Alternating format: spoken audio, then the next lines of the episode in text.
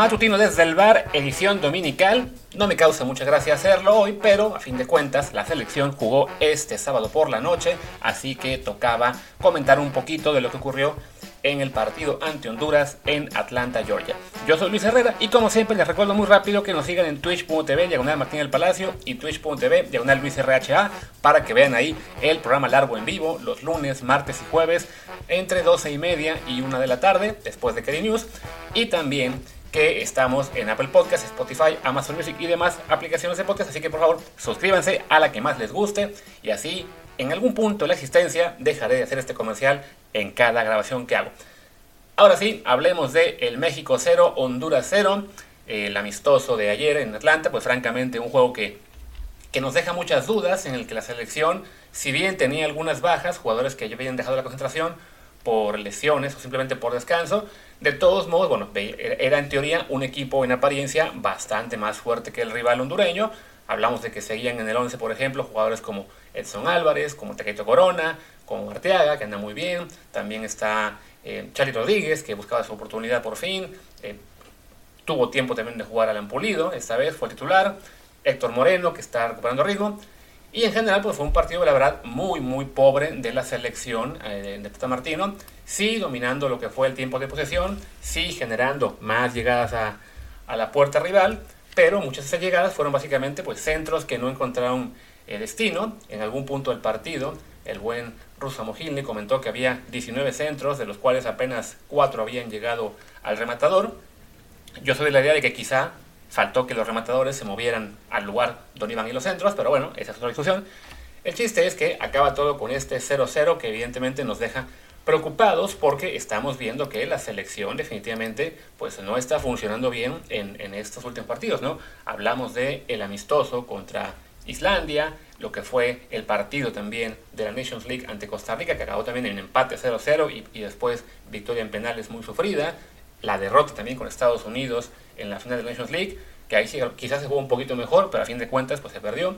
Y ahora otro empate ante Honduras, que ya yo no diría que es para preocuparnos en cuestión de que vamos a quedar fuera de la eliminatoria, que estamos en, un, en una espiral similar a la que se vivió en la era del Chepo de la Torre, pero sí hay que señalar que esa clase de resultados, pues sí también los vimos en aquel momento con, con Chepo, alguna derrota contra Estados Unidos en casa en un amistoso, un empate contra Jamaica, cuestiones así que francamente, pues espero hayan servido de lección para que la selección despierte, sobre todo ahora que tiene mejores jugadores en general y que el grupo que tiene en cuanto a, o sea, dentro del grupo, la plantilla me refiero, y también el, los rivales que tendrá de aquí lo que será Copa Oro y la eliminatoria, pues no deberían ser para sufrir demasiado.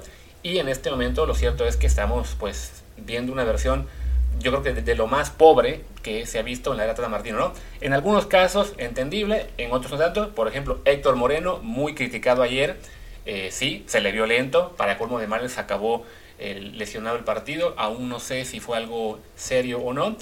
Por lo menos en su caso podemos señalar, bueno, lleva mucho tiempo que estuvo congelado en Qatar desde enero es entendible que si ande falta de ritmo, a la gente que ya está en Twitter mamando de que no, no, ya yo todo lo que tenía que dar, ya está acabado. Señores, tiene 33 años, para un central es una edad todavía bastante aceptable, nunca fue la velocidad su fuerte, es más bien la colocación, el timing, y bueno, eso poco a poco se va recuperando con más ritmo de partido, simplemente en este momento evidentemente está sufriendo y se nota al ser el, el líder de la defensa, ¿no? Creo que en el caso suyo si acaso nos debe preocupar un poco en cuestión de la Copa Oro, que le, que le alcance el tiempo para, para recuperar su mejor forma, pero a mediano plazo yo no me preocuparía ahí, ¿no? Otro punto es, ahí sí mucho más complicado, el tema de la delantera, ¿no? Ni Henry Martin ni Alan Pulido han logrado destacar, han logrado tener buenas ocasiones de gol, han logrado tampoco conexión con el, con el resto del equipo. Y sí, yo sé que esto nos lleva de nuevo a los debates eh, interminables sobre Chicharito y sobre Funes Mori, por alguna razón hay gente que cree que el debate es Chicha o Funes Mori, ¿no? Tendrían que ser los dos si estuvieran disponibles. En este caso, Chicha no lo está por veto, Funes Mori porque han recibido papeles. Pero lo cierto es que ni Pulido ni Henry Martin han demostrado ser nuevos selección y se vale decirlo. Son nueves que funcionan bien en la Liga MX, pero nunca han mostrado un nivel que diga estos son tipos que a nivel selección mexicana van a rendir, van a imponer respeto a los rivales, van a marcar muchos goles y lo está sufriendo la selección porque pues, no tiene hacia quién generar juego, ¿no? Estamos muy lejos de esas eras en las que teníamos por lo menos resuelta esa duda con Raúl, con Jared, con Chicha, con el Mateo Hernández, con quien se les ocurra, ¿no? En este momento con Pulido y Henry Martin, sí, la verdad es que se sufre bastante. Además, ayer tampoco estaba en el equipo el Chucky Lozano, así que no había esa opción de probar con él como, como falso 9. Y se notó con una selección que, teniendo el balón el 70% del partido, pues no supo cómo atacar. Según la estadística, estuvo 10 remates, pero 0 fueron a puerta, 8 fueron fuera, 2 registrados por un defensa, también hubo 10 tiros libres, también tuvo 8 corners y no hubo forma de generar verdadero peligro en la puerta de Honduras. Y pues bueno, simplemente eso, ¿no? Eh, recalcar el detalle de que en la delantera estamos sufriendo. Creo que en el centro del campo es la parte en donde menos dudas hay. Para mí, lo que son Edson, Romo y Herrera deberían ser el trío habitual. Charlie Rodríguez creo que ayer jugó más o menos bien, entonces también se manifiesta ahí como una opción extra junto a Andrés Guardado, el veterano, bueno, creo que ya no está para 90 minutos, pero sigue siendo parte importante del equipo. la gran bronca es eso, ¿no? La delantera. Creo que en, las bandas igual estamos bien, con Tecatito, con Chucky, con Laines ahora como tercera opción por encima de Antuna, me parece. En, defensa, Araujo creo que es también un fijo. habrá que esperar a que Moreno recupere el nivel. Sobre pensando a largo plazo, ¿no? Sí, a corto sí preocupa un poquito más, pero bueno, viene la Copa Oro con tres rivales eh, muy débiles para arrancar. Antes de eso tenemos algún amistoso contra Panamá y contra Nigeria. Entonces hay tiempo de, en, teoría de sobra para que Moreno levante el nivel. E insisto, aunque la gente se ponga loca con que ya está acabado. No, no lo está. Simplemente cuando lleva seis meses sin jugar casi nada, se va a notar en algún punto, ¿no? También hay que destacar que Artea jugó, creo, bastante, bueno, jugó bien, entonces también es alguien que se está ganando el puesto por izquierda. Yo soy de la idea de que a lo mejor habría que probarlo por derecha, porque ni el Chaca ni Jorge Sánchez dan seguridad, pero bueno, eh, de momento parece que la pelea entre Arteaga, bueno, la de Arteaga es con Gallardo, al menos por izquierda, creo que también hay una mejora. Pero sí, seguimos con la duda de, qué va a pasar con esta selección que, que pues ha dejado un sabor de boca bastante agridulce, tirando a malo en estas últimas semanas. Viene ahora un periodo de descanso hasta el 30 de junio, cuando se juega el siguiente amistoso contra Panamá, tres días después contra Nigeria, y el 10 de julio será el arranque en la Copa Oro con un rival aún por definir, aunque por el cruce de la eliminatoria que está haciéndose, seguramente será Trinidad y Tobago.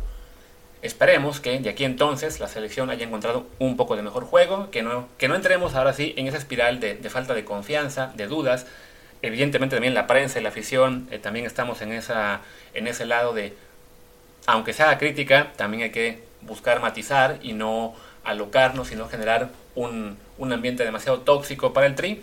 Pero por lo pronto se vale decir que estamos preocupados y en algunos puestos sí nos surge que haya soluciones. En el caso de la delantera, mañana lunes sabremos si Funes Mori sigue aún o no con posibilidades de ir a Copa Oro. Si no recibe la carta de naturalización, es imposible que lo haga porque se tienen que dar ya las listas las prelistas de la Copa.